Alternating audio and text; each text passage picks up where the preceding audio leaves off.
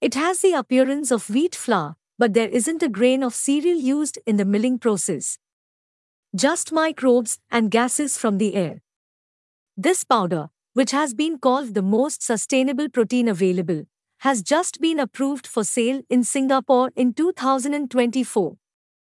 From farm to fork, production of our food is responsible for 37% of global greenhouse gas emissions. In comparison, the transport sector generates 28%. At a time when the Paris Agreement calls for limiting global warming to plus 1.5 degrees Celsius, a Finnish research laboratory intends to reduce the carbon footprint of our menus by introducing a protein powder that is developed with single cell organisms, gases in the air and water. The whole bioprocess takes place in the laboratory. Scientists cultivate microorganisms by feeding them carbon dioxide, hydrogen bubbles, and some nutrients.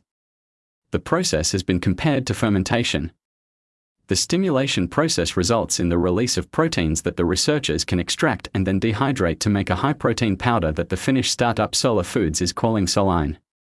Composed of up to 70% protein, no more than 8% is fat, while the proportion of fiber can represent up to 15%.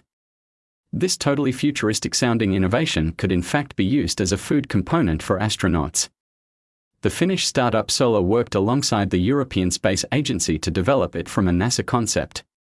This protein flour could replace other sources of protein in a range of foods from pasta, baked goods, snacks, and even beverages. It's possible to imagine using 3D printers to create meat alternatives with this protein flour. The formula addresses many of today's problems, that of livestock farming, as a major generator of greenhouse gases, as well as its issues of animal welfare, plus that of land that gets treated with pesticides and fertilizers to boost the agricultural sector the use of this powder could also potentially put an end to food waste. This is why the Solein protein powder is being touted as among the most sustainable yet. While it might sound like something out of science fiction, the Singaporean health authorities have given this food of the future market approval, with manufacturing and sales set to start in 2024.